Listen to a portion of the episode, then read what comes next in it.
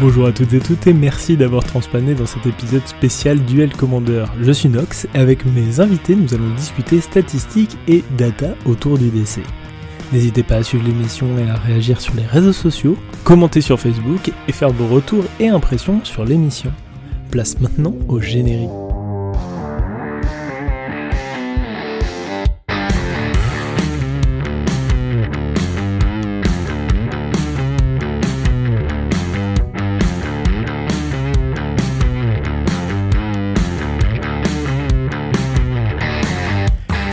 Rebonjour et bienvenue dans cette émission spéciale Duel Commander.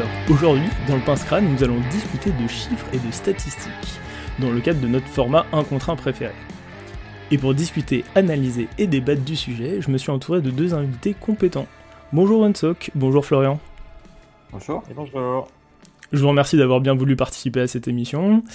Euh, Est-ce que vous pouvez vous présenter à tour de rôle? Eh ben, bonjour à tous. Tu parlais de chiffres. Ben, moi, euh, ça fait partie de mon boulot. Je suis, prof de maths. Euh, je pense que la pédagogie, c'est un aspect euh, aussi important de Magic que dans mon métier. Certains me connaissent vis-à-vis de ce format comme étant un, membre actuellement du, comité, donc le, petit groupe de, joueurs qui, décide des annonces et de l'évolution du format. Mais avant tout, je suis un passionné de, Magic. Clairement le meilleur jeu au monde. J'ai eu beaucoup de chance euh, en m'investissant dans ce jeu et j'ai eu l'occasion de, de, jouer euh, des Pro Tours euh, et me déplacer un peu partout dans le monde pour, euh, pour savourer ce jeu. Ok, et toi, Onesok, qui es-tu? Alors du coup, moi c'est OneSock. Euh, donc alors j'ai commencé Magic euh, il y a à peu près une quinzaine d'années, alors Win, et euh, donc voilà, je me suis mis vraiment qu'au Duel Commander en 2018, fin 2018 pour être exact, et, euh, et directement j'ai commencé justement à faire mon travail sur les, les stats euh, dont on parlera plus tard, et, euh, et voilà, c'était parce que j'avais tout simplement à la base une déformation professionnelle. Et donc voilà, parce que dans mon, dans mon métier, en fait, j'allie les analyses de data, les statistiques, tout ça. Donc dans, dans le côté perso, j'aime bien euh, prendre de, ce que j'ai dans, mon côté pro pour euh, l'adapter au côté perso. Voilà. C'est un petit plaisir que je me fais et, c'est suite à ça que euh, voilà, je vais vous parler durant cette vidéo de ce projet que j'ai commencé il y a deux ans. Et donc voilà, qui, qui concerne Magic. Et sinon, moi, d'un point de vue perso, je suis plutôt joueur aggro. Mais euh, de manière générale, j'aime bien tester pas mal de choses, euh, que ce soit du mid-range ou du tempo. Voilà pour moi. Ok, d'accord. Eh ben, est-ce que tu peux nous présenter du coup ton travail de récolte de données euh, dans les grandes lignes? Alors, en fait, dans les grandes lignes, euh, du coup, moi, j'ai commencé le, le DC il y a, il y a 2-3 ans. Et euh, à ce moment-là, euh, je, je trouvais pas spécialement de, de choses, moi, qui me convenaient, euh, parce que j'aime bien euh, faire des, stats pour à peu près tout dans la vie euh, courante. Et euh, c'est vrai que du coup, je suis tombé sur MTG Top 8. Donc, c'est la- c'était la référence euh, pour tout ce qui était gros tournois et petits tournois, et en récolte de données. En fait, ça m'allait pas spécialement parce que voilà, la fiabilité du site est, pas, euh, en fait, pas représentative de la qualité des tournois. C'est-à-dire qu'un un grand tournoi a autant de valeur qu'un petit. Donc au final, euh, moi, je, me suis décidé à ce moment-là à partir d'un fichier que je ferais. Et j'ai pris comme décision de, prendre uniquement les, événements à plus de 50 personnes parce que ça me semblait euh, assez représentatif de, la qualité d'un tournoi. Alors c'est quelque chose qui est évidemment très euh, subjectif, mais ça me semblait assez, fin comme seuil. Et euh, donc voilà, je suis parti de là, donc j'ai commencé à noter euh, tous les, tournois auxquels je participais, puis de fil en aiguille tous les tournois où je pouvais récupérer de la data, y compris à l'étranger. Donc c'est pour ça que à ce moment-là, je me suis euh, inscrit sur plusieurs Facebook en même temps. euh, je sais que par exemple en Allemagne, ils avaient le, tournoi qui s'appelle le Darmstadt. Je suis allé sur leur page, je suis allé récolter les, les données en, en parlant aux organisateurs. Il y a les Philippins aussi qui sont plutôt actifs, il y a les Tchèques. Au final, voilà, j'essaie de, de recouper le maximum de données et de, de tournois à plus de 50 joueurs que je pouvais.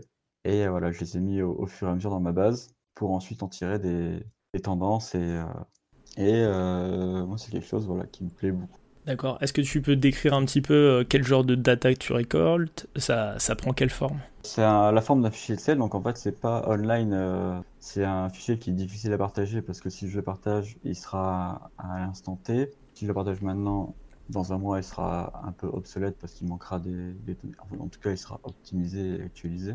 Mais sinon, voilà, moi j'ai plusieurs euh, onglets dans, dans ce fichier-là. J'ai un onglet qui répertorie euh, tous les, euh, tous les decks que moi je croise en, ligne et tous les decks que je vois en tournoi.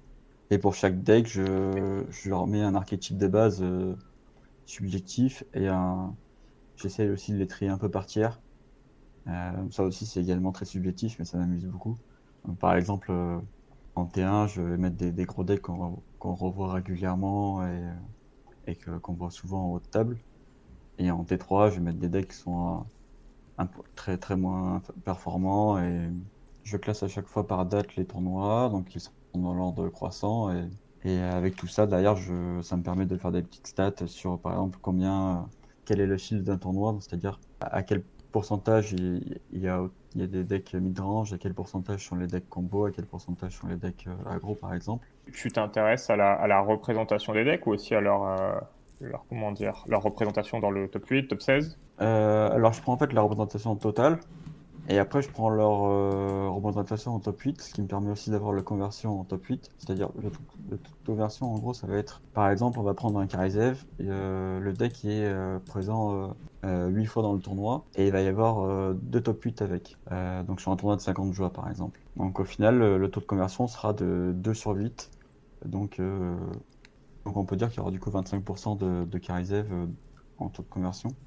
Donc, ce qui est assez important parce que euh, moi, je m'étais fait, euh, du coup, euh, je- j'ai fait un tableau récapitulatif de, de ce fameux taux de conversion.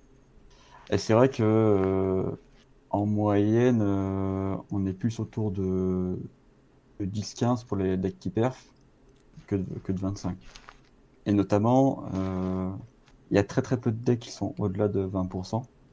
Et ceux qui le sont en général sont soit bannis, soit parce que je manque de data, par exemple. Qui sont trop Si peu j'ai- joués, c'est ça? Voilà, c'est ça. Euh, Manque de data par le fait qu'il soit trop peu joué. euh. Donc en général, ça va concerner qu'un seul pilote sur euh, deux, deux tournois, et c'est pas forcément significatif à ce moment-là.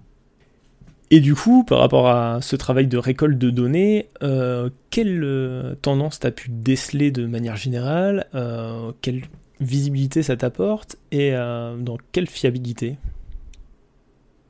Alors ça m'apporte principalement deux choses, c'est-à-dire que la première, ça va être la représentation d'un field euh, sur un tournoi. Donc chaque tournoi a un field différent. Et en fait, l'intérêt, c'est de voir euh, si ce, ce pourcentage, enfin ce ratio-là, par exemple, imaginons euh, 30% d'aggro sur un tournoi, est-ce que sur le, au fil des tournois, il va rester le même ou est-ce qu'il va évoluer? Euh, et surtout, par exemple, euh, ça peut être 30% en France, mais sur la plupart des tournois en Allemagne, ils vont être à 10%. Enfin, c'est un exemple, ça, c'est pas, pas la vérité, mais c'est pour donner un ordre d'idée.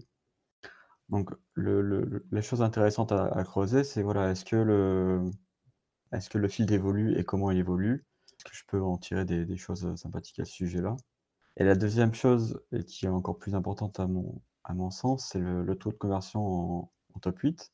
Et euh, c'est ça que j'essaie de communiquer le plus souvent euh, dès que j'actualise mon fichier. Et ça donne un peu un état général des, euh, des decks du moment et euh, voilà de, de quel deck il faut être à peu près prêt à battre si on va en tournoi à ce moment-là, parce qu'on sait que ces decks-là seront du coup euh, plus facilement dans les hautes tables. Donc voilà, si on veut avoir une performance sur ce tournoi-là, il faudra passer par, euh, par ces decks qui, qui dominent via ce, ces taux de conversion assez importants. D'accord.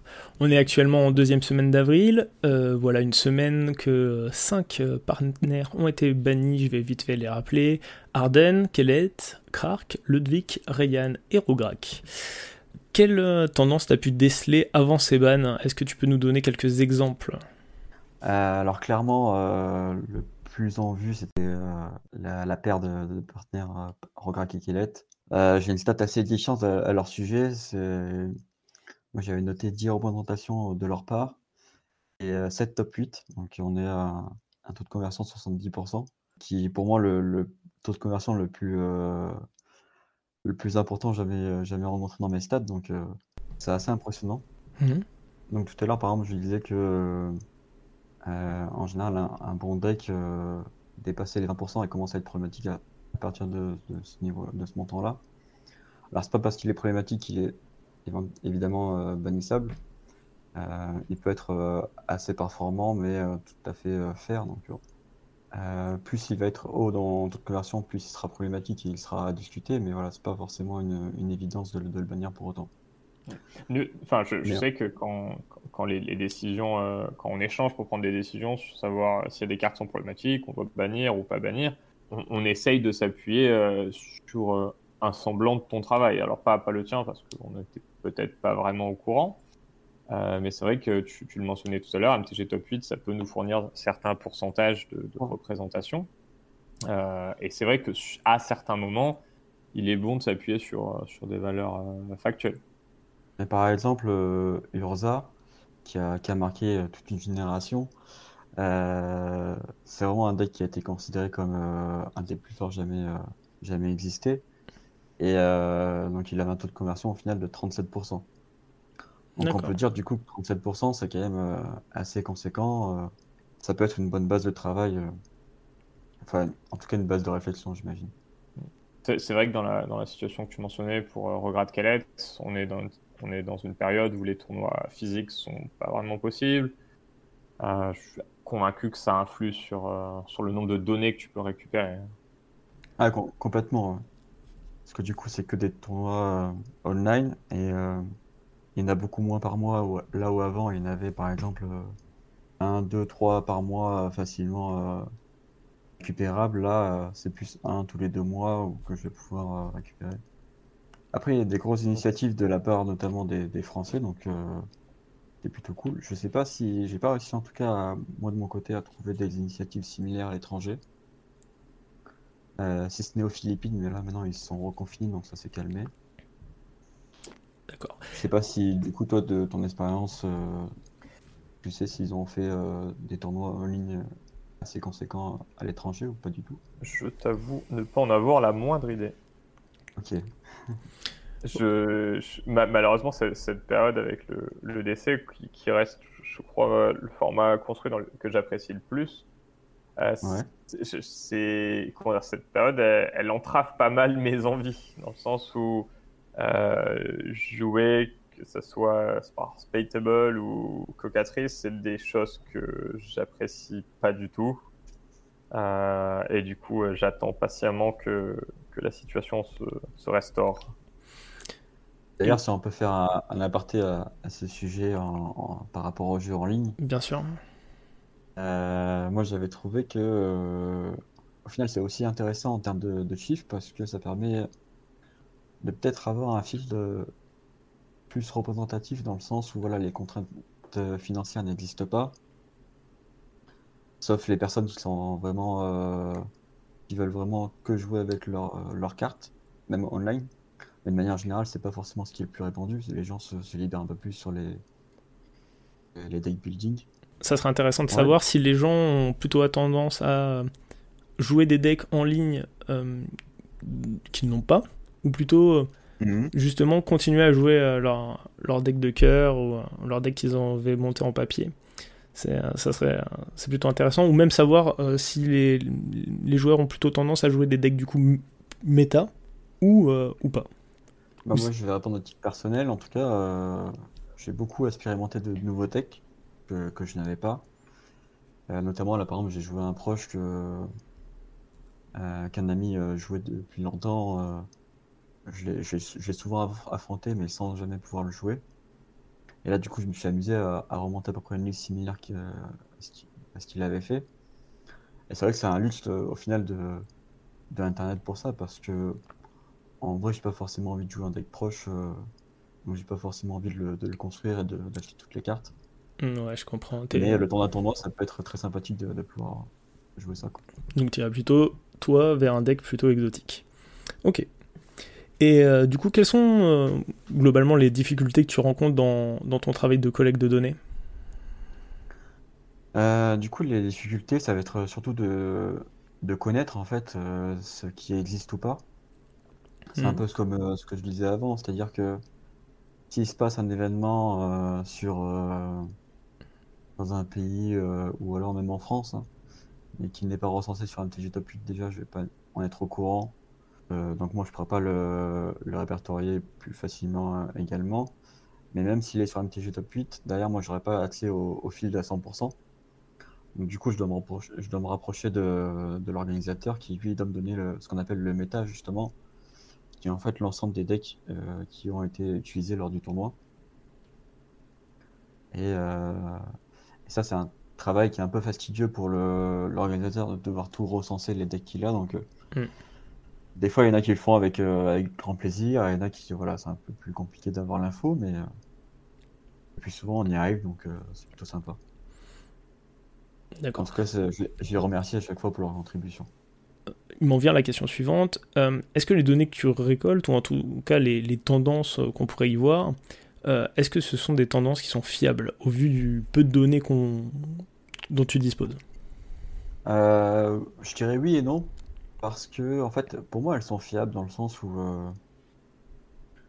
voilà, elles sont pas forcément significatives dans le nombre, parce que voilà, l'échantillon au final, il est il est assez réduit, mais comme les, les, tournois que je prends sont assez conséquents, en fait, ils, assurent une certaine légitimité, je pense, dans le leur existence. C'est-à-dire que un tournoi avec 100, 200 personnes, ça va, il va assez avoir, il va avoir assez de, de, poids tout seul pour justement euh, les, euh, qualifier sa, sa, légitimité, tu vois. D'accord. Euh, Comment tu t'es, fixé cette, cette, cette barre de, de, 50 joueurs par tournoi? Euh, Ça me semblait assez conséquent. Après, il n'y a pas de règle derrière prédéfinie. En termes de bon sens, ça me paraît assez cohérent. J'ai, essayé de voir un peu la taille des tournois que, je trouvais. Et c'est vrai que en termes de, rendu, 30 joueurs, ça m'allait pas. 20 encore moins, 40 ça commençait à aller. Et 50, je voyais vraiment là où je voulais en dire et euh, voilà, ça, me semblait vraiment légitime. Euh, mais sinon, pour finir sur la, question que tu m'as posée, du coup, ces, ces chiffres-là, moi, me paraissent euh, cohérents. Néanmoins, il y a un autre facteur que je ne peux pas contrôler, qui est le facteur géographique. Et pour le coup, voilà, il va y avoir par exemple des fois des, des tendances géographiques, par exemple en Allemagne ou en République tchèque, avec des decks comme euh, Leovold ou, ou Ludovic Chrome qui à l'époque étaient très représentés, qui ailleurs ne sont pas du tout représentés. Hmm. Et ça au final, c'est juste des effets de mode, de tendance qui existent en DC davantage qu'ailleurs.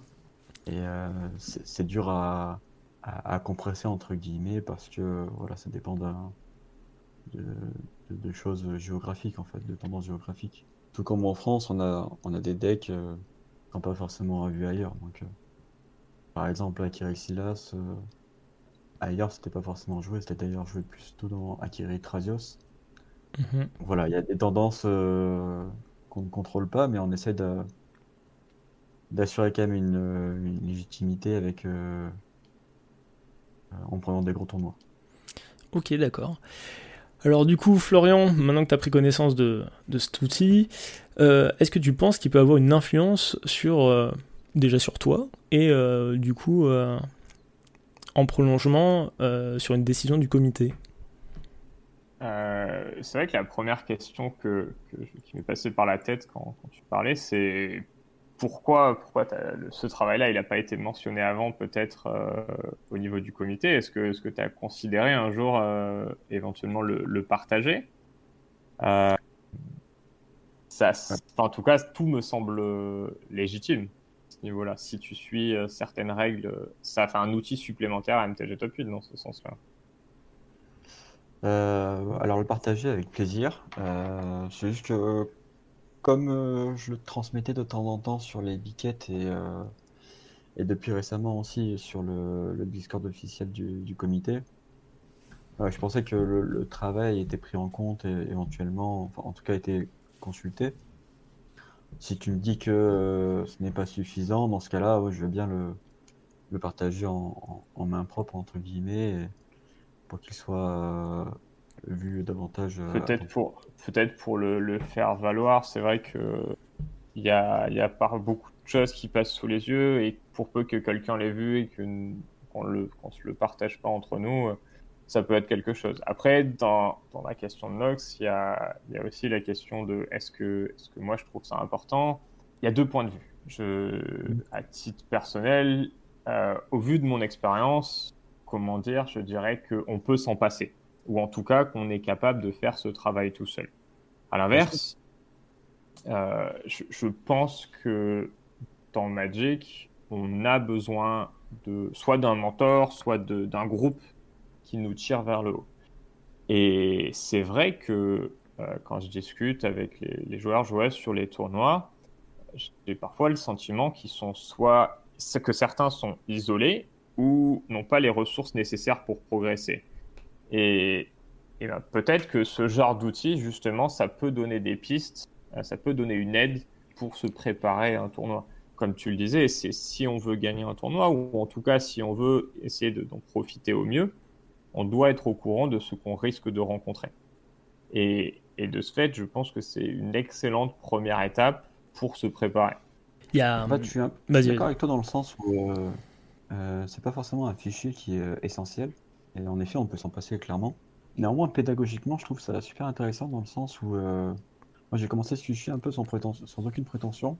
Et, et, en fait, il y a eu un déclic dans le, dans le fait de, continuer ce fichier ou pas.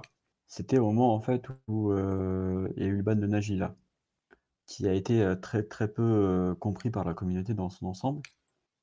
Et au final, moi, je me suis rendu compte que bah, dans mon fichier, hein, ça apparaissait comme avec un taux de conversion à 32%. En gros, j'avais euh, notifié 6 top 8 pour 19 représentations, donc 32%. Mmh Et 32% par rapport à Yorza tout à l'heure où j'ai dit qu'il était à 37, ça, ça reste quand même énorme et plutôt conséquent. Ouais, où ça semble euh, très proche de, de ce montant-là. Ouais. Voilà. Ah, c'est vrai qu'à l'époque, moi je me souviens, euh, ça avait fait polémique dans les groupes de joueurs que je fréquentais. Et en tout cas, la décision n'avait pas été euh, forcément comprise. C'est vrai que du coup, la, la, décision avait été un peu saugrenue et, et, précipitée. Mais au final, quand on regarde les, les chiffres que j'avais sous les yeux, moi ça m'a paru du coup de, comme une évidence au final. Mmh. Effectivement. Euh, c'est vrai que du coup, j'aurais c'est ce que j'ai fait à l'époque, à cette époque-là, mais j'aurais préféré euh, le faire davantage.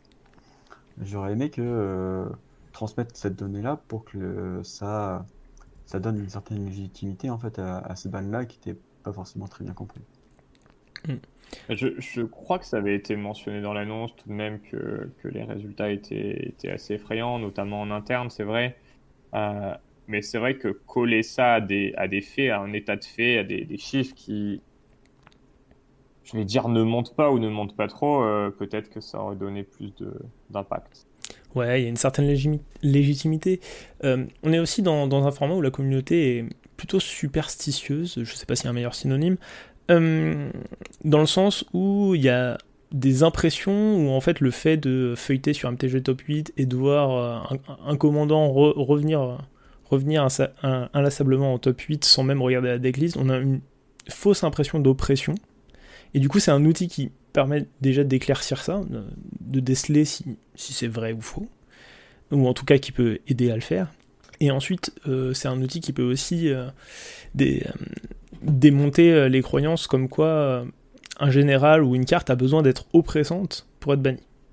Ouais, je, je, sais pas. Après, j'aurais tendance à dire que les statistiques, t'en fais aussi ce que tu veux. On mm -hmm. peut regarder le top 8, on peut regarder le top 16 et ça peut être, ça peut être plus large. Mais en tout cas, c'est vrai que ça peut être euh, un outil pour, euh, pour bousculer les, les croyances, comme tu dis. Ah, je, je, te sens frileux, euh, va, va, au bout de ta pensée. comment dire Ça va être le, le joueur qui s'exprime. Mais j'ai le sentiment que l'élément sur lequel je m'appuie le plus lors de mes réflexions concernant une carte ou pour établir la puissance, que ce soit d'un deck, d'une carte ou d'une stratégie, ça va être véritablement mon expérience. D'accord. Euh, expérience qui, que j'ai pu acquérir au fil des années en rencontrant des situations et en faisant certaines comparaisons. Mmh. Euh, et d'une certaine façon, les chiffres, même s'ils donnent un résultat, ils n'expliquent pas le pourquoi. Tout à fait. Ouais. Et, et, et, je pense que c'est crucial de comprendre le pourquoi avant de connaître simplement notre réponse puisque c'est notre pourquoi qui va plutôt impliquer la réponse. Typiquement, généralement, pour convaincre, ça va être euh, beaucoup mieux de, donner des arguments, puis d'aboutir à une conclusion qui apparaît comme logique, plutôt que donner une conclusion, puis d'essayer de la justifier. Un petit peu à la manière des bans, euh, euh, je sais pas, de Rayan par exemple, qui n'était pas absolument pas oppressant, enfin en tout cas dans les chiffres apparemment. effectivement, Ryan, c'est une carte qui est, qui est, tout à fait OK, qui est tout à fait raisonnable et qui n'est pas trop forte. Mhm. Euh, euh, le, le, problème, ce qui a été mentionné, c'était que dans cette, dans cette dernière annonce, euh, les taux de succès, les taux de réussite des jeux partenaires étaient très élevés, peut-être trop élevés, et une décision a été prise pour essayer de réduire au, à moyen terme ces, ces taux de réussite. Et ce fait, ça voulait dire peut-être ratisser plus large pour éviter de déplacer le problème, par exemple sur Ryan, et du coup, euh, ce dernier a été euh, englobé dans l'annonce. D'accord, alors bon, je, me permets de digresser un petit peu, mais euh, c'est toi qui tends le bâton. je, pense que cette tendance, comme quoi partner était très représentée, elle est là depuis longtemps. Je pense que la, la majorité de la, de la communauté l'a remarqué. Euh, pourquoi cette décision aujourd'hui? Alors, je pense qu'effectivement, il y a Commander Legend qui, qui, doit appuyer énormément ça. Mais pourquoi aujourd'hui? Et euh, je pense que OneSock peut, peut vérifier euh, sur son fichier. On est à peu près d'accord que Partner était partout. Il y, avait, il y avait plusieurs options hein, dans, dans, dans, nos débats. Là, ce qui en est ressorti, ça a été cette conclusion-là que, que, certains ont approuvé, forcément. Euh, et que d'autres, euh, d'autres parmi nous étaient plus, plus nuancés, plus réticents, ou par exemple voulaient ratisser moins large, euh, parce que seulement un certain nombre moins important de cartes étaient problématiques. après, le pourquoi maintenant, c'était. On, est dans une période où, où on peut pas jouer en papier. Les... On, a ressenti que les gens étaient assez frustrés de, de ne pas retrouver le jeu qu'ils appréciaient avant. Mhm. Et l'omniprésence de partenaires euh, en était une des plus grandes causes. Plutôt que des cartes euh, spécifiques qui peuvent laisser des, des mauvais ressentis. Après, c'est libre d'interprétation, mais il y a des cartes qui sont pas très appréciées, euh, parfois à tort, parfois à raison. Mhm. et peut-être pour, pour réduire ce, ce, sentiment de, de lassitude, face à l'état du jeu qui se détériorait, il était bon de, de, balayer un petit peu euh, partenaires, en tout cas les partenaires les plus, les plus oppressants. D'accord. de ce que j'ai compris de l'annonce des bans, c'est que bah, grosso modo on avait, on avait des partenaires qui oppressaient actuellement le format. Le fait de les bannir aurait orienté les joueurs vers d'autres partenaires, notamment du coup Ryan, Ludwig, Krark, et du coup vous avez préféré de les. Euh, voilà. Après, c'est ça. Le, curseur, on sait pas trop l'arrêter, mais si c'était juste Rograk et Keled qui étaient bannis, bah c'est pas très compliqué. Euh, on aurait vu Krark et Krark Silas euh, arriver, ou Krark Ryan, ou, ou, ou, Ryan quelque chose. Enfin, et au final, est-ce que l'effet attendu aurait été là? Je ne sais pas. Et on a surtout rebondi sur, une, sur un principal retour qui nous a été fait à la dernière annonce, c'était pourquoi cette décision elle arrive que là et pourquoi il y en a que deux qui sont bannis. Hmm, d'accord, ok. C'était pour prendre un peu le contre-pied de ça du coup. Du coup, on a dit bon, bah, si la communauté veut ça, euh, très bien. Et du coup, ça implique de ratisser plus large parce que si on s'arrête à, à, deux, à, deux, ou trois partenaires, bah, du coup, c'est les trois restants qui, qui, vont prendre le devant. C'était mentionné tout à l'heure. Nous, en France, on n'a pas, ce, on pas ce point de vue, mais euh, en Allemagne, euh, la, la, paire bleu-rouge, Ludovic Chrome, elle est extrêmement jouée et euh, elle déborde de succès. Alors que ici, bah, en tournoi, j'ai jamais vu le deck sur une table. Hmm. Onsock, est-ce que tu as des stats un peu sur ce deck à nous donner? Sur Ludovic Chrome bah, bizarrement, le Chrome, il est pas très très bien situé. Enfin, après, c'est quand même honorable, il est à 14%. Mhm. Je m'attends, je, suis assez surpris également sur le, fait qu'il soit aussi bas par rapport au reste. Après, sur les six derniers mois, euh, il n'a pas vraiment pu briller non plus. Hmm. Mais, ouais. il était souvent en concurrence avec d'autres decks. euh, Et mais de interne à l'Allemagne, peut-être, euh, où c'est euh, peut-être plus significatif? Après, de manière générale, moi, si je peux me prononcer sur le sujet de manière personnelle, Vas-y. euh, euh, après de ce qu'on a vu de, de Commander Legends, si maintenant tu me dis euh, tu peux jouer un deck avec partenaire et un deck sans partenaire, j'aurais tendance naturellement à privilégier les decks partenaires si les deux partenaires sont, sont plutôt corrects. Et j'ai l'impression que c'est un peu ce que, ce que pense désormais la, la majorité de la, des joueurs euh, de Commander, de Duel Commander. Euh, parce qu'au final, maintenant, le- les partenaires qui existent euh, dans la plupart du temps, ils sont plutôt corrects. Et, et au final, l'avantage en CA qu'ils procurent est, est très intéressant. D'accord. Euh, Par exemple, euh, j'ai fait un, un top 8 en... il n'y a pas longtemps avec, euh, avec Saskia. Et je me suis retrouvé dans une impasse face à un deck Ludovic Arden où au final il a gagné 3 tours euh, parce que moi j'avais juste Saskia sur le board euh, pour attaquer avec un létal. Mais à chaque fois il posait en général. Euh, bon, le premier c'était Ludovic donc c'est une 1-4. Donc Saskia passe pas. Hmm. D'ailleurs, je, je tue Ludovic pour passer au prochain tour. Hmm. Après lui, il met, au tour suivant, il met Arden, il tue un bloc avec. Au tour d'après, il remet Ludovic. Je dois retrouver une gestion pour euh, repasser euh, après Ludovic. Et au final, il a gagné 3-4 tours comme ça. Et d'ailleurs, il m'a, il a trouvé un létal, il m'a tué. D'accord. Alors que euh, ça faisait, il, il était vraiment euh, sous l'eau. Il, il était juste à une attaque de, de mourir. Et, et, euh, et en fait, le côté CA de partenaire a révélé toute sa puissance à ce moment-là. C'est vrai que ce, que ce que tu énonces en... dans une situation défensive, ça, c'est aussi problématique dans une situation offensive où ça permet de générer une menace de plus contre les jeux contrôle. Et le cas le plus grave, c'est où les jeux partenaires, il, il peut prendre une game tempo et, et du coup jouer plus de menaces que son adversaire. Euh, à- Enfin, et ce à des coups, à des coups dérisoires. Et c'était véritablement ce qui était en train de se passer euh, avec la dernière flopée de, de partenaires. Et, et euh, je, je suppose que c'était arrivé à ses limites. Ok, Ça d'accord. devenait complètement. difficilement supportable. euh. Je pense que dans, ce choix-là, il y a aussi un- une question de, de choix un peu de, de communauté. Et ça sera pas forcément très objectif, mais en même temps, ça va dans le sens où, euh, où sûrement tout le monde veut ça. Donc c'est, Je, voilà, je, je sais, je sais pas si ce choix-là c'était, c'était le meilleur, mais c'est vrai que quand, co- comme tu le mentionnes, est-ce qu'il vaut, est-ce qu'on préfère jouer à un jeu avec des partenaires ou sans partenaires? Ben, la réponse, ça va souvent être bon, ben, je vais prendre des partenaires parce que, parce que je sais que j'ai une certaine assurance euh, de, enfin, juste de, de sortie, enfin, de sortie de ton jeu. Tu, ça te fait deux cartes, soit deux cartes à curver, soit euh, des cartes plus puissantes, un gain en tempo, enfin et ça va éluder directement d'autres généraux qui vont se retrouver euh, inexistants ou ridicules à côté en comparaison. Euh, typiquement, bah, à un moment, le, si on voulait jouer blanc-rouge aggro, c'était pas Tariq ou Tajik qu'on qu'on allait, qu'on allait jouer. Ouais, complètement.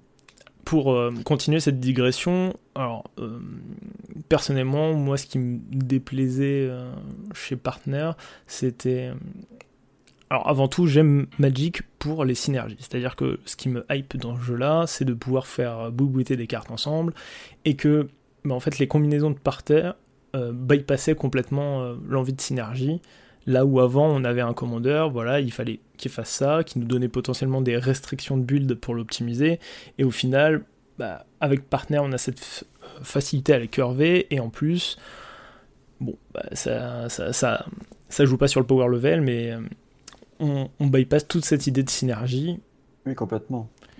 Ça, ça donnait un petit peu des, Ah. des decks sans âme de manière générale, et c'est vrai dans, dans le duel commander, euh, c'est euh, très vrai aussi dans, dans le commander multijoueur. Et c'est, pour moi, c'est un petit, voilà, il y a un côté dommage, bien évidemment, dans, dans un tournoi, cette, cette notion, on s'en fout. Fait, mais voilà, je, je voulais juste en parler. Je, je t'avoue que de mon côté, euh, plus mon deck est, est, euh, indépendant de, de mon général, euh, mieux c'est quoi. J'ai une horreur des jeux commandeurs centriques où, on est obligé de, de, se farcir des poubelles ou des, ou des synergies pour que ça fonctionne. Mm. Mais, mais, et du coup, ça passe, c'est vrai que ça passe souvent par des jeux contrôle. Euh. Et eh ben moi, bien au contraire, j'aime bien les jeux qui ont une philosophie. ok. Alors, on va essayer de recentrer un petit peu la conversation euh, sur, sur les données statistiques. Est-ce que tu penses, Florian, que à partir de maintenant, tu vous vous appuierez ou tu t'appuieras sur euh, les données que peut produire OneSock c'est possible que ça fasse pas de mal, enfin ça fait ça fera pas de mal de les, de les consulter en tout cas, euh, ou au moins que peut-être s'il veut nous, nous, transmettre directement euh, ses bilans.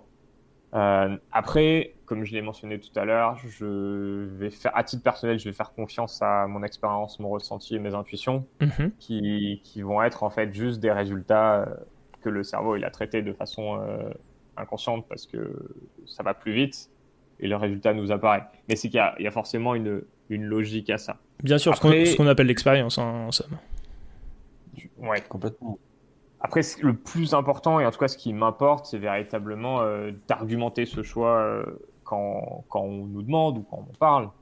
Hmm.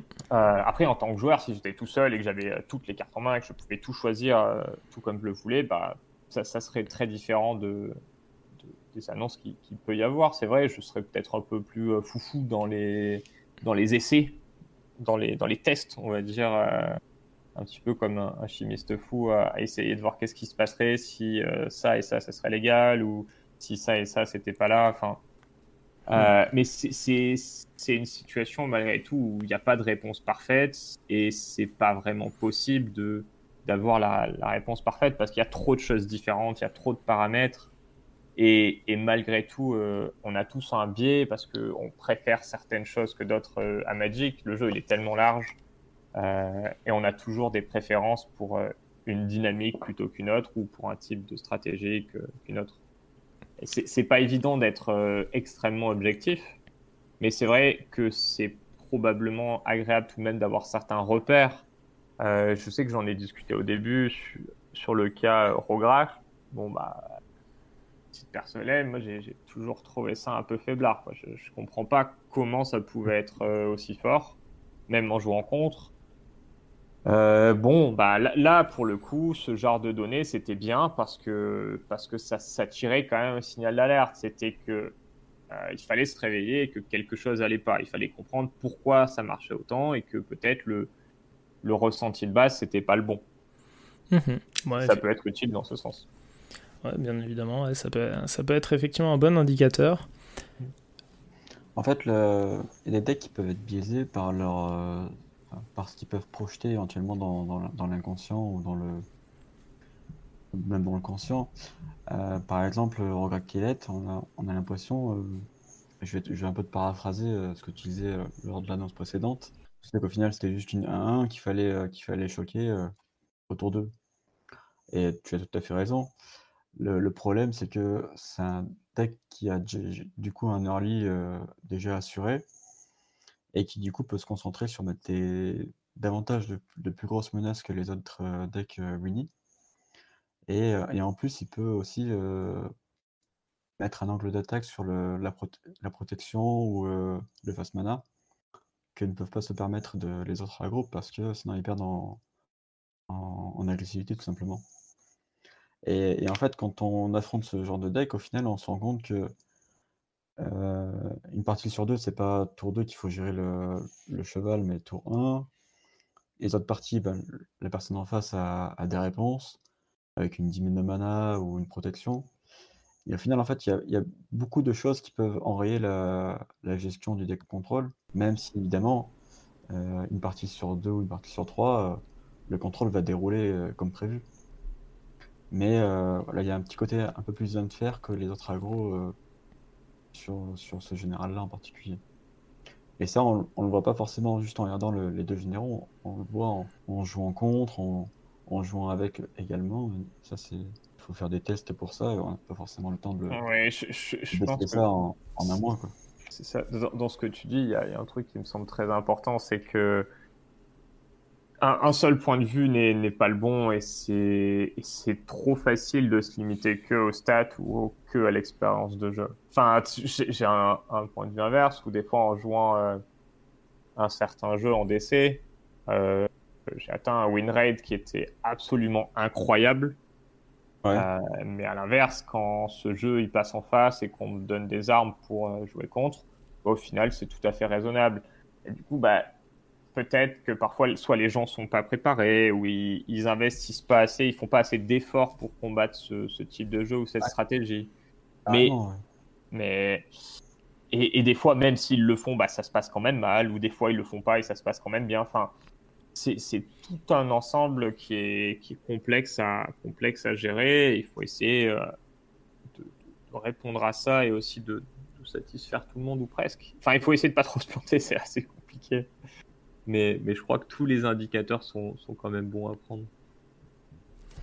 Sinon, par rapport à la, à la suggestion de Nox, euh, déjà, moi, j'ai pas, je, je- je vais le redire, mais j'ai pas vocation à, à, à ce que mon, à ce que ce travail-là soit de, de renommée internationale. Voilà, je le fais vraiment pour mon plaisir à la base et, c'est ce qui compte. Après, s'il est utilisé, ou en tout cas, si on en a besoin, je le ferai avec grand plaisir, mais voilà, c'était pas ma volonté euh, principale d'atteindre euh, la notoriété avec. Mais non, après, oui, ça peut. ça- Moi, je trouve que ça peut être un,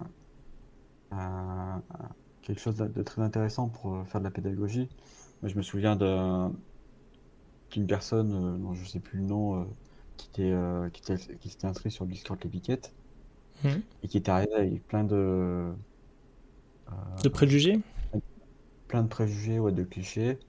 Et en fait, c'est ce genre de personnes, euh, c'est dur de leur de, de les contredire parce que dans, la- dans leur tête, c'est très euh, c'est très ficelé. euh, c'est parfois des arguments vrais qu'ils ont, mais qui sont adaptés à d'autres formats, tout simplement.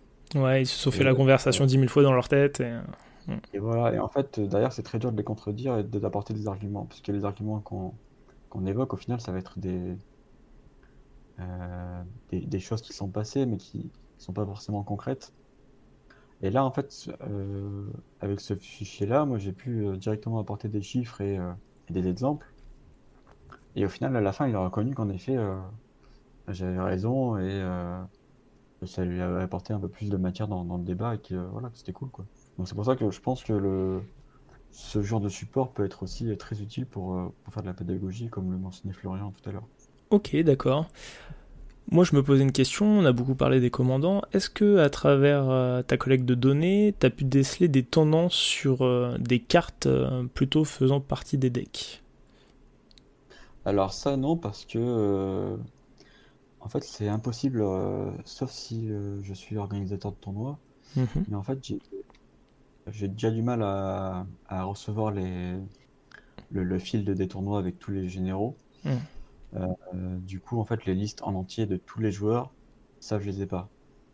Alors, je sais que euh, Spiguche, notamment sur, les, sur son tournoi avec Léomen sur les, les Commander League, Ouais.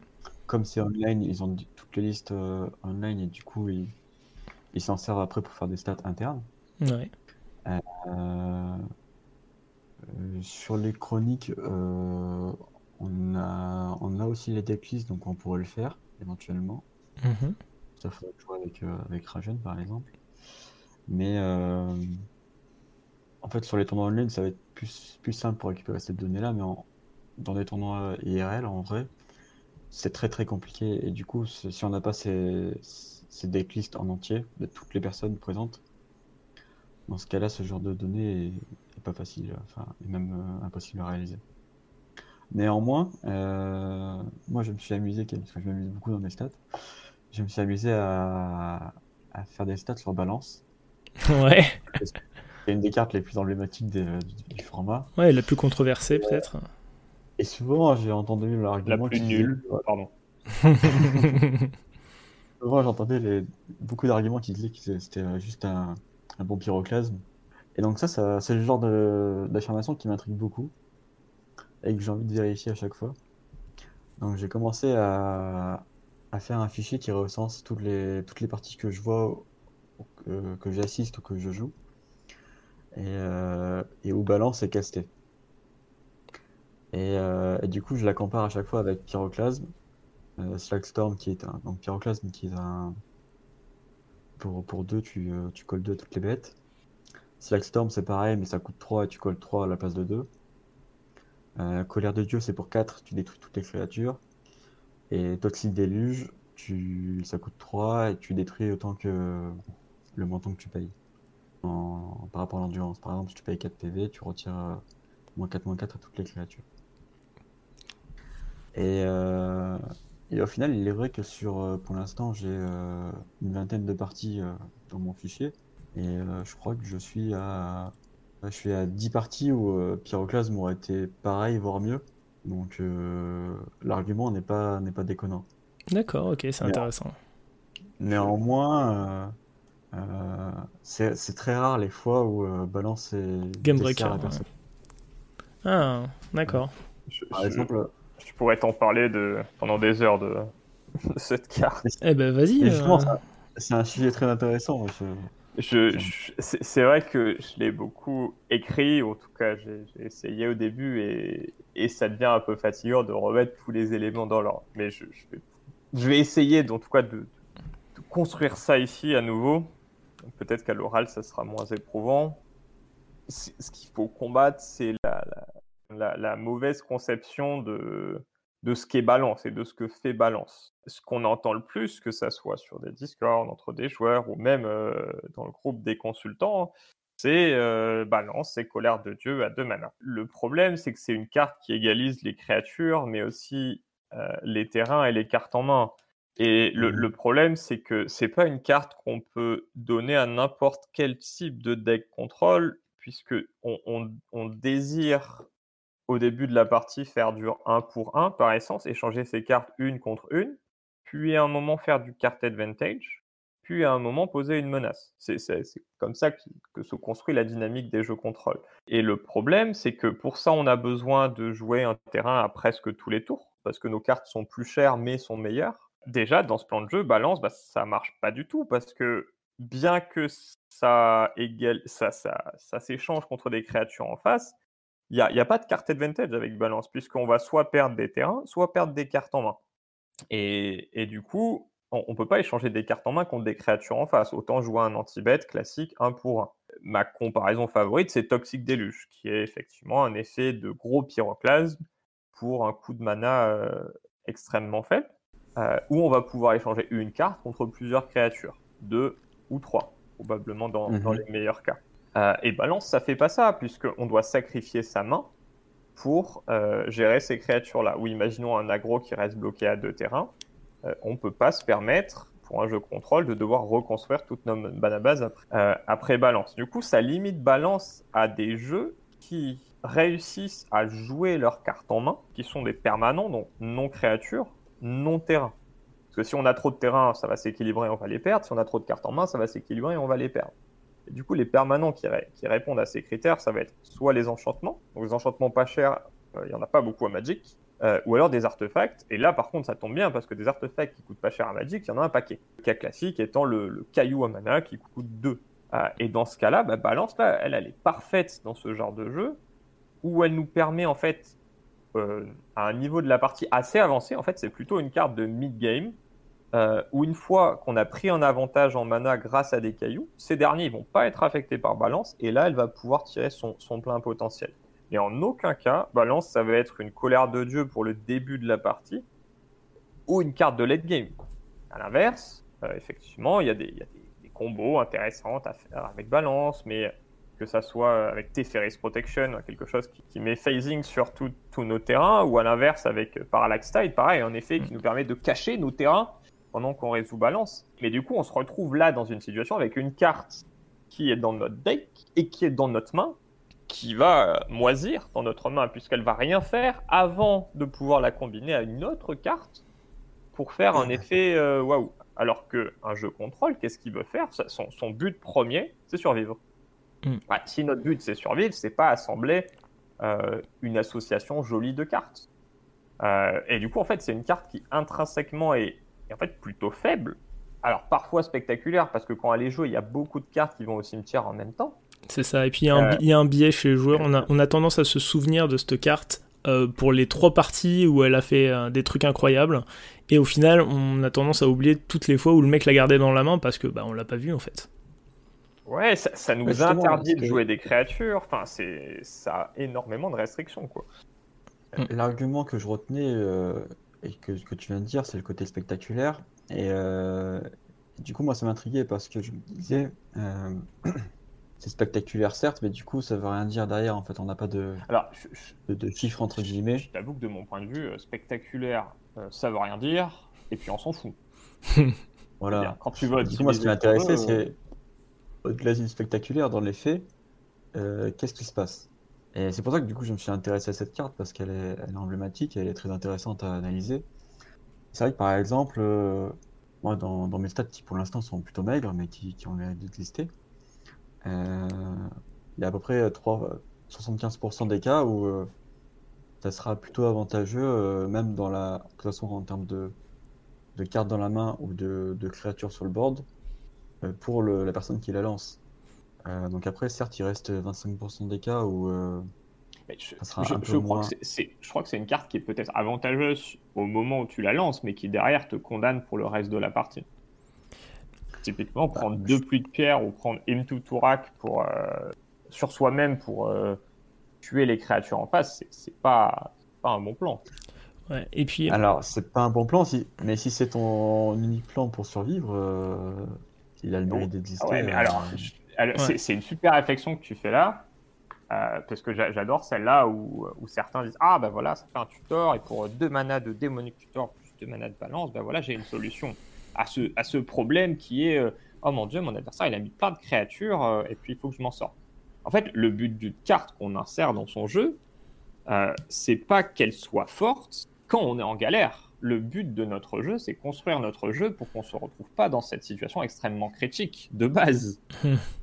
Et du coup, pas on va tout faire en sorte pour pas se retrouver dans cette situation euh, extrêmement critique. oui, mais cette situation, elle arrive, euh, qu'on le veuille ou non. pas Il y a d'accord, des moments tu où ça va pas arriver. Brass of God, en fait.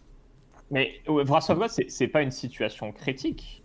C'est, ça fait partie Non, de ton plan. mais ça fait, c'est la même situation au final.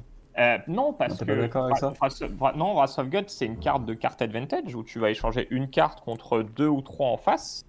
Plutôt que de jouer un piocheur, tu vas juste faire Wrath of God. C'est c'est la même carte. Wrath of God, c'est divination. Tu lui- tu as une carte que tu échanges contre deux en face ou trois en face. Alors que balance, tu, tu, tu vas gagner un avantage en mana qui, par la construction de ton deck, n'a pas de sens. Puisque ton jeu est construit et euh, fait en sorte de pouvoir avoir plus de terrain que l'adversaire, ou en tout cas qu'un adversaire classique, si ce n'est pas ramp, pour pouvoir jouer ses sorts puissants. Du coup, toute la cohérence du jeu contrôle est de réussir à euh, stabiliser, ou en tout cas de préparer le moment où il va pouvoir euh, jouer sa colère de Dieu. En fait, je, je te rejoins dans ce que tu dis. Euh, néanmoins, pour moi, le, le problème principal de balance, c'est plutôt son coût, en fait. Son coût en mana. Parce qu'en sens, dans le sens où, euh, comme ce que tu viens de dire, en fait, son- la carte est plutôt équilibrée dans son fonctionnement. Parce qu'elle sert aussi de garde-fou. Mais par contre, là où je la trouve pas équilibrée, c'est en termes de mana. Parce que plein de fois, je vois des, des gens qui, euh, qui ont 4 mana, qui font un tutor tuteur et font balance.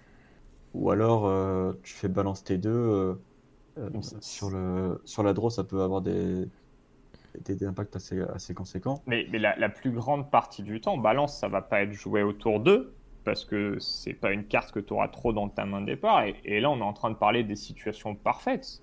Si je prends une situation classique, peut-être celle où tu as 4 mana, bah, cette même situation pour 4 mana, euh, elle te permet souvent de faire bah, Tutor dans euh, un removal à 2 mana, et, ça suffit parfois. Parce que si ton adversaire, qui quand tu as 4 mana, il a 3 créatures, ça veut dire que tu n'as rien fait les 3 tours d'avant, donc il y a un problème. Euh, ou alors, à l'inverse, quand tu as 4 mana, bah, peut-être pour un mana de plus, tu peux faire Demonic Tutor plus Toxic Deluge. Du, du Ouais, coup, mais c'est justement, c'est c'est- un faux problème, selon moi. C'est ça que tu, euh, que tu évoques. Par exemple, à 4 mana, tu peux pas faire Demonitor into euh, Toxic Deluge. Mais à 4 mana, tu peux faire Demonic Tutor et, et Doomblade ou Terreur. Et ça suffit. Euh, bah, dans les parties que j'ai visionnées ou que j'ai que j'ai réalisées, moi, c'était pas forcément le cas. Ok. Mais, Euh, Pour, pour revenir un petit peu sur, sur tes données de, de- de balance, euh, rappelle-moi, tu, tu les collectes à partir du moment où balance est cast? C'est ça. Est-ce que c'est Euh, pas en plus fait, pertinent je, de. une partie, par exemple, sur Concatrice. Ouais. Et au moment où la carte est cast, je, je mets en pause la partie et je regarde en fait l'é- l'état des boards en, en mettant toutes les infos que je peux trouver. Est-ce que ça serait pas plus pertinent de euh, recenser les cas où euh, balance est dans la main plutôt? C'est-à-dire qu'il y a énormément de parties où tu, bah, tu vas te piéger et que tu vas pas pouvoir la, la jouer parce que justement la carte te sera défavorable. Et du coup, il y a tout un pan euh, statistique euh, que tu ignores. Alors euh, complètement, tu as totalement raison. J'ai pensé en, en réalisant du coup ces, ces stats-là. Le problème, c'est que bah, déjà, c'est très dur à suivre parce que du coup, à quel moment je, je, je prends en compte balance? Est-ce que je le prends au tour 2? Est-ce que je le prends au tour 4, au tour 6? Euh, Si, si la Mhm. personne a la carte en main de départ, en fait, euh, comme, elle, comme elle coûte de mana et qu'elle peut être utile tout au long de la partie, euh, elle peut être aussi intéressante à, à analyser au tour 2 qu'au tour, qu'au tour 8 en fait. Je, je, je risque de dire quelque chose de très choquant, mais très sincèrement, Ouais. si je joue en DC et qu'on file une balance dans la main de mon adversaire à absolument toutes les games de mon tournoi, je serais ravi. Ouais. Je signe pour ça. Quel que soit euh, le jeu que je joue et quel que soit le jeu qu'il joue. À moins qu'il joue un jeu balance avec des cailloux, parce que là, du coup, sa carte, elle fait sens. Et s'il joue pas de cailloux à mana, euh, je signe pour que mon adversaire il les balance dans sa main de départ absolument à toutes les games de mon tournoi. D'accord, ok. Alors après, mon, mon propos, c'est pas de, de bannir balance, j'ai jamais dit ça. Mhm. Euh, je voulais juste en fait m'intéresser sur ce débat qui était euh, très intéressant à première vue et qu'il est toujours euh, en essayant d'apporter des, des chiffres, même si c'est quelque chose qui est très dur à quantifier, mais c'est aussi là le, ce qui me plaît dans le dans l'approche. Eh ben écoute, moi, moi je t'encourage très fortement. Je pense que ce, ce genre de travail de recherche fait partie des outils pour, euh, pour dé- débunker les, les croyances et les superstitions euh, de la communauté, ou euh, bah, au contraire euh, donner, euh, donner des arguments euh, viables à des tendances. Qu'est-ce qu'on peut te souhaiter euh, pour la suite de ton collègue de données C- Comment tu le vois ce travail à l'avenir? Euh, avec beaucoup plus de tournois déjà, en espérant. Et euh, voilà, que, que les orgas jouent le jeu et, et restituent les listes avec, euh, avec grand plaisir. Et, et moi, je serai le plus heureux. Après, euh, si on peut éventuellement me recenser des, des tournois dont, dont je ne connaîtrais pas la présence ou le. moi, c'est avec grand plaisir que je prends le maximum d'infos pour recenser tout. Eh ben écoute, l'appel est passé. tournois. Si vous êtes organisateur de tournoi ou même si vous y participez, euh, allez vite euh, voir l'organisateur pour le dire de transmettre ces données à OnSoc. Ok, bon, Je te remercie. bah écoute, je, je ferai passer l'info très très fort. Euh, on est presque à une heure euh, d'enregistrement. On est, du coup, je le rappelle, la deuxième semaine d'avril. Il y a une, euh, la saison des reveals concernant Strixhaven est finie. Commander 2021 est en cours. Euh, Qu'est-ce que vous avez pensé des reveals Est-ce que vous voyez une carte notable qui pourrait s'inclure euh, dans l'édition, une carte qui vous plaît Euh, je vais laisser parler euh, Florian. Je crois qu'il a, il a eu un coup de cœur sur euh, une carte qui ressemble à une autre grosse carte qui a fait, euh, qui a fait débat euh, en duel commander euh, il y a quelques années. Allez. Euh, c'est même plus de quand parle. Le, Qu'est-ce que le c'est Urza Ah, c'est- V2. Le Ursa V2, ouais, c'est vrai. Ah, c'est parce que je cherchais dans les coups de cœur. du coup, ça fait un coup de cœur, euh. Alors, je, je le récupère sous les yeux, ce petit. euh, petit Est-ce que tu peux nous rappeler ce que fait la carte? En gros, c'est une 3-4 vols pour 4, il me semble, en IZ. Hmm. Et euh, quand il arrive en jeu, euh, normalement, il met un token trésor. Tu crées un trésor. Et tous les artefacts que tu as en, peuvent s'engager pour faire du mana. Pour dépenser uniquement ce mana pour des sortes d'éphémères ou de rituels. Exactement. Euh, ah, c'est, c'est- alors c'est, c'est vrai que c'est une carte qui a fait débat. Alors moi, c'est, c'est pas du tout mon coup de cœur de l'édition. Ah ouais? Euh, bah, je trouve ça, je trouve ça mignon, mais bon, co- comme je mentionnais tout à l'heure, j'ai- j'aime pas trop les jeux qui sont très euh, commandeur centriques. Euh, cela dit, ça m'a l'air d'être un, un Urza tout à fait acceptable. Je n'étais pas vraiment là, j'ai, je j'ai pas joué quand Urza était euh, apparu dans le format. Euh, J'avais d'autres tournois à préparer. Peut-être. Euh, mais mais c'est vrai que là, il y a une grande différence entre lui et Urza. Alors, certes, on gagne une, une couleur, mais d'une certaine façon, à la place de faire une, une grosse créature, on fait juste un petit trésor. Euh, et puis, la capacité de mana, elle va être un peu plus restrictive que Urza. Et en plus de ça, et c'est surtout ça qui est important, c'est que tout seul, bah, il fait rien. Mm. Alors que Urza, on avait cette capacité à 5 qui nous permettait de, rentabiliser un petit peu le, fait d'avoir des artefacts sur le board. Ici, si on a notre dragon et plein d'artefacts sur le board, eh bien, il faut autre chose. Et le, fait qu'il faille autre chose, ça m'a l'air au moins acceptable à essayer. Alors effectivement, les autres choses, ça peut être des roues de la fortune ou ça peut être des, des semi-time twisters. Mais, mais du coup, où on va aller si on part dans cette direction? Après, d'un autre côté, à l'inverse, il y a l'axe artefact avec par exemple Winter Orb. Et je signalerai que Winter Orb, c'est pas très problématique comparé à Static Orb, qui permet de détaper uniquement deux permanents, tout court. On peut effectivement créer un, lock. On verra. Euh, c'est selon moi une carte intéressante. Je pense que l'édition elle est pleine de cartes euh, intéressantes, en tout cas pour, euh, pour le format. Euh, et je trouve, ça, je trouve ça assez appréciable. Bon, et du coup, ta carte de cœur, c'est quoi? Euh, alors, il y a, il y a deux, deux jeux que j'aime beaucoup en, en ce moment en Duel Commander. Mhm. Euh, le premier, c'est Niv-Mizzet Reborn avec une, une version euh, très contrôle. Et l'autre jeu que j'aime beaucoup, c'est Queen Marchesa, euh, mais une version, une version mid-range en fait, parce que si on est le monarque et qu'on joue que des anti-bêtes et des planeswalkers, bah, si on n'a pas intérêt de le perdre, du coup autant jouer des créatures. Euh, la, la première carte qui m'a bien botté, en fait peut-être que les deux rentrent dans le deck d'ailleurs, Hmm. c'est euh, Vanishing Verse. C'est pour deux mana en éphémère, un blanc, un noir, on exile un permanent monochrome Ouais, effectivement, ça paraît une bonne carte. ouais. ça attrape beaucoup de choses, euh, je pense. Ça ressemble à un, à un gros Doomblade, un gros euh, Go for the Trot. Euh, mais c'est éphémère, ça peut attraper les enchantements et du coup quelques artefacts colorés qu'il y a dans le format ou tout simplement un, un général adverse ou un Planeswalker. Et pour ça, c'est, je pense, euh, extrêmement souple. Moi, j'aime bien la polyvalence dans les, dans les cartes Magic. Euh, du coup, c'était top. Euh, et à l'inverse, l'autre truc que j'aime bien à Magic, c'est le card advantage. et le card advantage, quand on le colle à une créature, bah, moi j'aime beaucoup. Et, et c'est le cas d'une carte qui a, nous a été révélée juste hier, d'ailleurs, D'accord. euh, qui s'appelle. très gros spoiler. là. Ouais, je pense, je pense que c'est une carte. C'est là, il y a, je crois. Là, Ça. il y a la lame reforgée, effectivement. Donc, c'est une 2-2 célérité pour 3 mana. À chaque fois qu'elle attaque, on exile la carte du dessus de notre bibliothèque. On peut la jouer ce tour-ci. Mhm. Et à chaque fois qu'on exile une carte de notre bibliothèque ou de notre cimetière, on met un marqueur sur, euh, sur notre créature.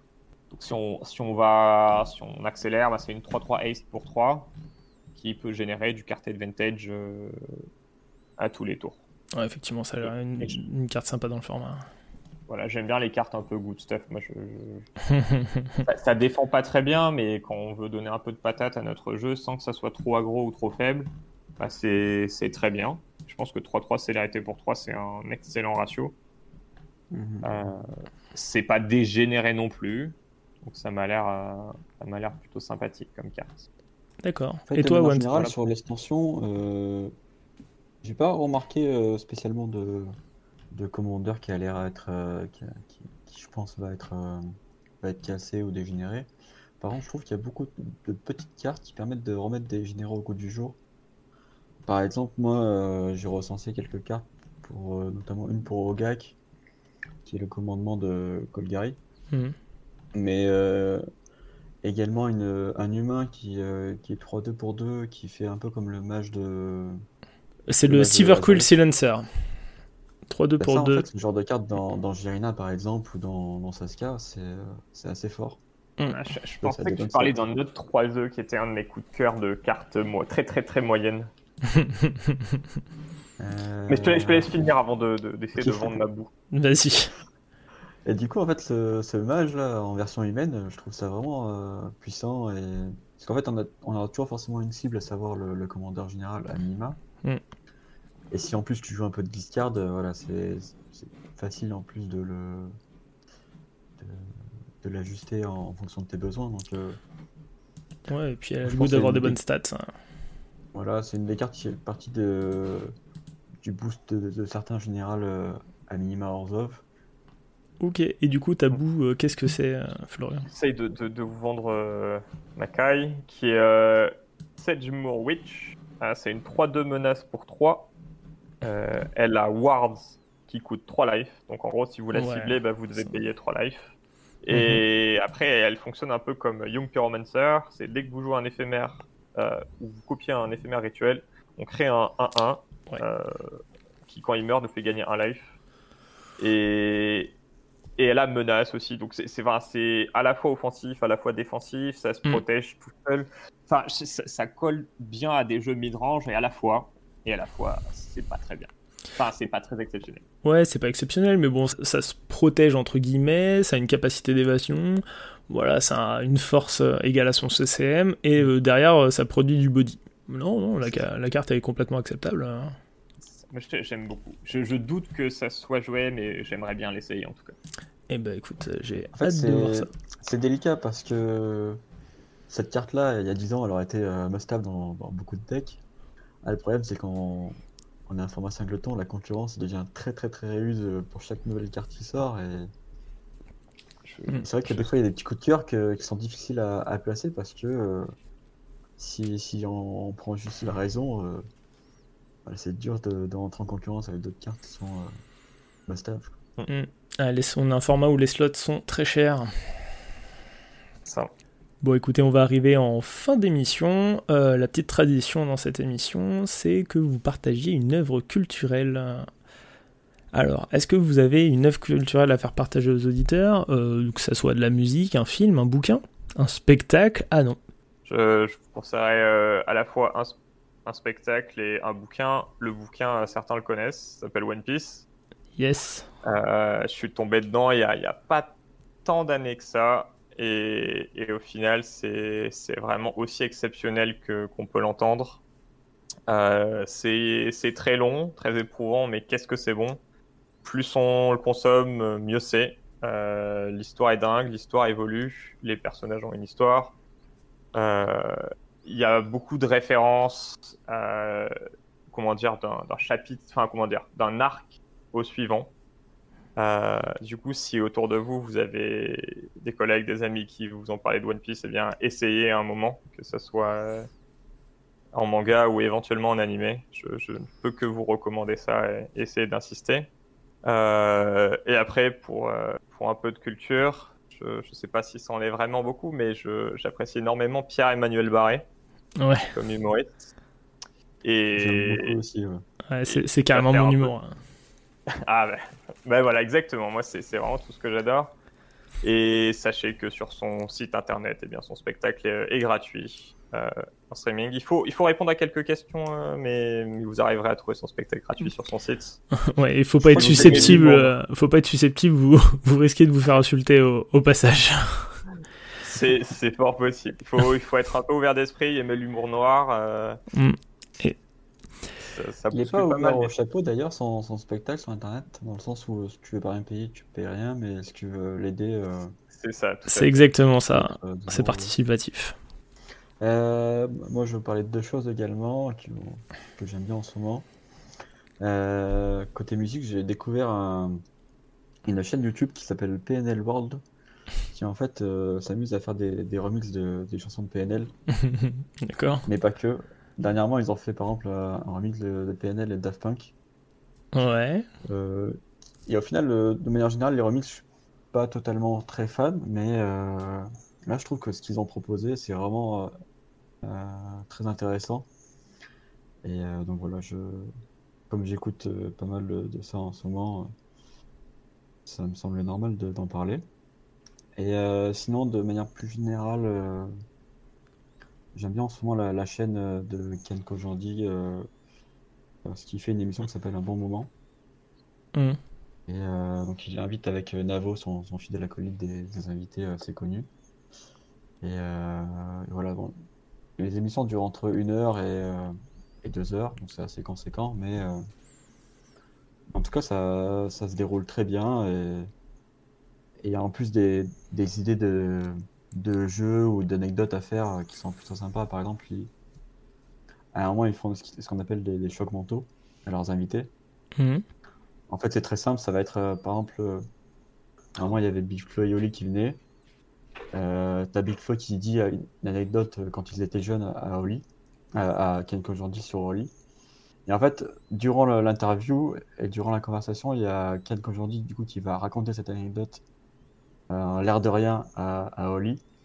Et en fait, l'e- l'effet que ça va avoir sur lui, ça va être un gros bug mental parce que euh, c'est impossible qu'il ait eu cette information euh, parce que c'était quelque chose de secret qu'il avait avec son frère. Mhm. Et en fait, son, son- son cerveau va essayer de, de mettre en relation tout ce qu'il peut pour essayer de trouver la, la raison de, de ce truc-là. Et en fait, il va pas trouver. Et en fait, il va y avoir un, un vrai bug mental. D'accord, Et à ok. voir, c'est assez impressionnant. C'est assez rigolo. Ah bah, écoute, euh, j'irai jeter un œil. Euh, Je connaissais, euh, je connaissais le podcast, euh, j'avais écouté peut-être une émission, mais ça, ça me dit rien. Écoute, j'irai voir. J'ai oublié un truc. Ouais. Parce que tu euh, tu sais que tu as parlé de chaîne YouTube et, Ouais. et, ça me fait penser à une émission, euh, un panel show anglais qui est absolument fabuleux. Donc si, si vous encaissez l'anglais, je Mhm. vous conseille euh, Taskmaster, euh, qui est une émission euh, anglaise avec des comédiens où il y a tous les épisodes dispo euh, sur YouTube. Euh, on donne une tâche à faire à des comédiens et puis ils doivent la réaliser. Et puis des points sont attribués selon la réussite de la tâche. Et c'est extrêmement drôle puisque les solutions euh, les plus efficaces sont souvent celles à laquelle euh, on n'a pas pensé. Si vous encaissez l'anglais, c'est je suis ça depuis. T'as un exemple de, de situation qui, est, euh, absolument. qui Très, très rapidement. Alors, par exemple, il y a, il y a trois ballons de gym euh, en bas d'une colline. Et le but, c'est de euh, monter ces trois ballons de gym euh, en haut de la colline. Alors, le premier candidat, il prend un ballon, il prend le deuxième, il peut en porter que deux à la fois, donc il monte en haut de la colline, il les met en haut de la colline sur le tapis sur lequel on doit déposer ses ballons, puis il va chercher le troisième. Euh, à cause du vent, les ballons qu'il a mis en haut de la colline euh, tombent de l'autre côté de la colline. Ouais. Euh, et puis vient le deuxième candidat qui réfléchit un petit peu, euh, se bat pour essayer de crever les ballons avec ce qu'il peut. Euh, tant bien que mal, au bout de trois minutes, il réussit à crever les trois ballons et puis il les emmène en haut sur le tapis euh, et puis réussit dans le temps imparti. Quoi, c'est le plus rapide qui, qui va gagner le plus de points. Et puis arrive le troisième candidat qui, lui, arrête les gens qui passaient devant lui et il fait porter les ballons à- aux personnes qu'il a rencontrées jusqu'au tapis. Et puis on a notre euh, gagnant, en fait, qui court sur la colline, qui prend le tapis et qui redescend le tapis. Ok. Ok, d'accord. Bah Voilà. écoute, euh, j'irai C'est parfois stupide, parfois très bien, euh, ça vaut le coup. j'irai voir. Euh, pour ma part, je vais, je vais moi aussi vous, vous partager deux œuvres. Alors, la première, elle est plutôt d'actualité. Il y a Justice League Snyder's Cut qui est sorti récemment, qui, euh, qui est en, gros la, la version de ce que aurait dû être le film euh, Justice League euh, de 2017 euh, si on avait laissé le réalisateur original finir son œuvre. Le film est plutôt chouette, en tout cas il paraît bien plus cohérent que sa version de 2017. J'ai passé un très très bon moment et je vous invite à le regarder. Par contre, il dure 4 heures. Faites, faites-le vous en deux fois, c'est plutôt pas mal. Et la deuxième œuvre n'en est pas une, c'est une, euh, c'est une chaîne YouTube à laquelle, euh, que je veux partager. Ça s'appelle le Pixel Mort. C'est une chaîne YouTube euh, zapping qui, euh, qui zappe des événements de l'actualité, qui essaye de mettre en exergue des, des travers de, de notre société, des, des incohérences, euh, que ce soit gouvernementales, même si en ce moment elles sont, elles sont plutôt explicites. C'est quelque chose qui se veut militant, donc ça, ça plaira pas à tout le monde. En tout cas, c'est quelqu'un qui fait un excellent, un excellent travail, un excellent travail de recherche, et ça montre à quel point on peut dire énorme- énormément de choses sans le dire par soi-même, et juste en, en le montrant. Voilà. Est-ce que tu peux rappeler le nom de la Ça, s'appelle le Pixel Mort. Et bah écoutez, euh, merci d'avoir participé à cette émission, les gars. Ça me fait plaisir de vous avoir accueillis. Merci de cette invitation. Très agréable. bah écoute, super. Euh, je remercie aussi euh, les auditeurs d'avoir écouté cet épisode. Euh, N'hésitez pas à suivre l'émission et à réagir sur les réseaux sociaux, Facebook ou Twitter, hashtag le. Vos conseils, vos opinions sont le bienvenu. Et même pourquoi pas, si vous souhaitez intervenir, présenter un sujet qui vous tient à cœur, n'hésitez pas à me contacter sur ces plateformes. Bah les gars, on, va se quitter. Je, remercie encore tout le monde pour son écoute. Je vous souhaite plein de bons top deck et pas trop de Madame Death. C'était le pince crâne. Salut Salut à tous. Alors, au revoir à tous. Bye.